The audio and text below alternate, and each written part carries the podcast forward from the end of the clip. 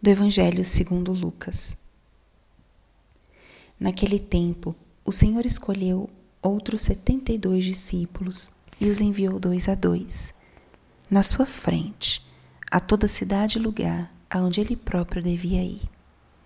E dizia-lhes: A messe é grande, mas os trabalhadores são poucos. Por isso pedi ao dono da messe que mande trabalhadores para a colheita. Eis que vos envio como cordeiros para o meio de lobos. Não leveis bolsa, nem sacola, nem sandálias, e não cumprimenteis ninguém pelo caminho. Em qualquer casa em que entrardes, dizei primeiro: A paz esteja nessa casa. Se ali morar um amigo da paz, a vossa paz repousará sobre ele.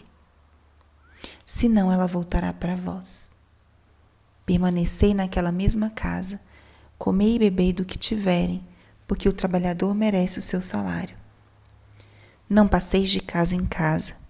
Quando entrardes numa cidade e fordes bem recebidos, comei do que vos servirem, curai os doentes que nela houver e dizei ao povo: o reino de Deus está próximo de vós.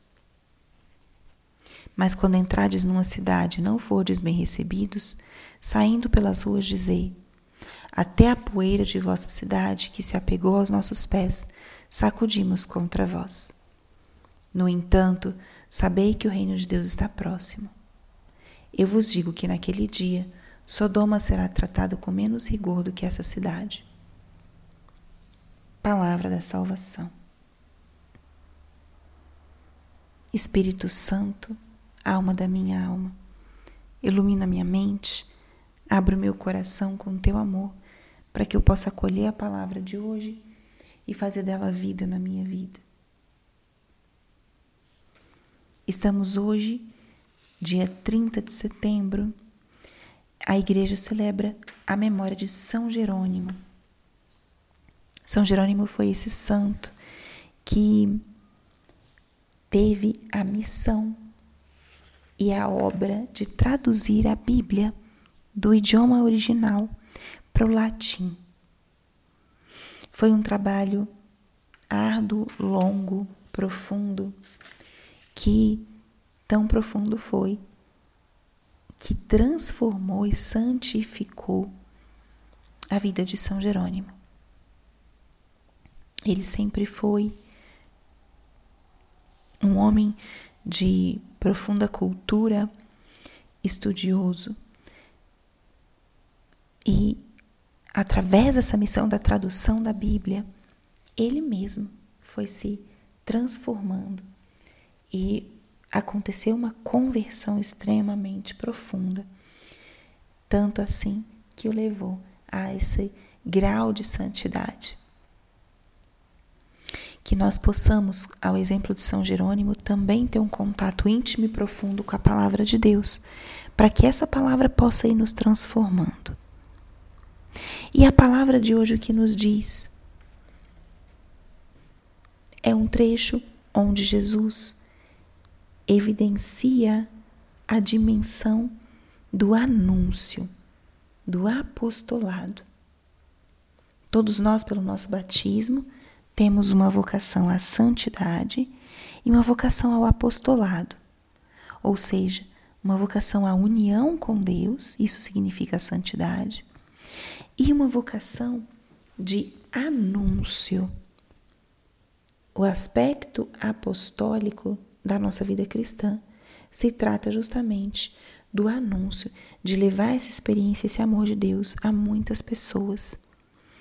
E o interessante é que logo no início da passagem, aqui o Evangelho diz: o Senhor escolheu outros 60, 72 discípulos e os enviou dois a dois na sua frente, a toda cidade e lugar aonde ele próprio devia ir. Os apóstolos, os discípulos foram enviados na frente de Jesus. A missão deles certamente era preparar um caminho, preparar um terreno para que depois Jesus pudesse chegar. Mas o mais importante disso tudo é a chegada dele. E como isso é real na nossa vida de cristãos, de apóstolos, muitas vezes nós vamos achando que somos nós os protagonistas, mas o grande protagonista é Ele. É Cristo que vem depois de nós. E a gente pode experimentar isso, inclusive, com a nossa presença física. Nós podemos chegar num ambiente, numa casa, numa família, num grupo, numa paróquia, e chegamos nós, a nossa pessoa, a nossa aparência, a nossa voz. Mas na verdade, isso vai na frente, mas o que nós realmente queremos transmitir é o Cristo, é o próprio Jesus que vem depois. Então, essa é uma missão nossa, como a gente precisa acolher essa missão de sermos discípulos, de prepararmos nos corações e nas almas os caminhos do Senhor. E outro grande apelo que a gente vê nessa passagem é esse apelo da a messe é grande e os trabalhadores são poucos. Pedir ao dono da messe.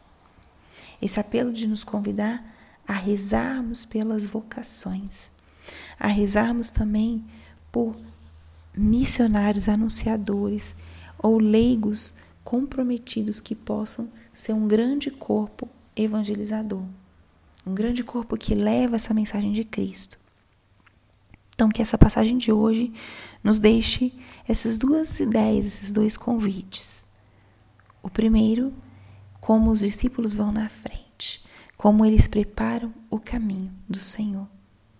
E o outro é esse compromisso de hoje, em algum momentinho, rezar pelas vocações, por aqueles que têm um chamado de uma entrega mais intensa ou até de uma entrega total a nosso Senhor.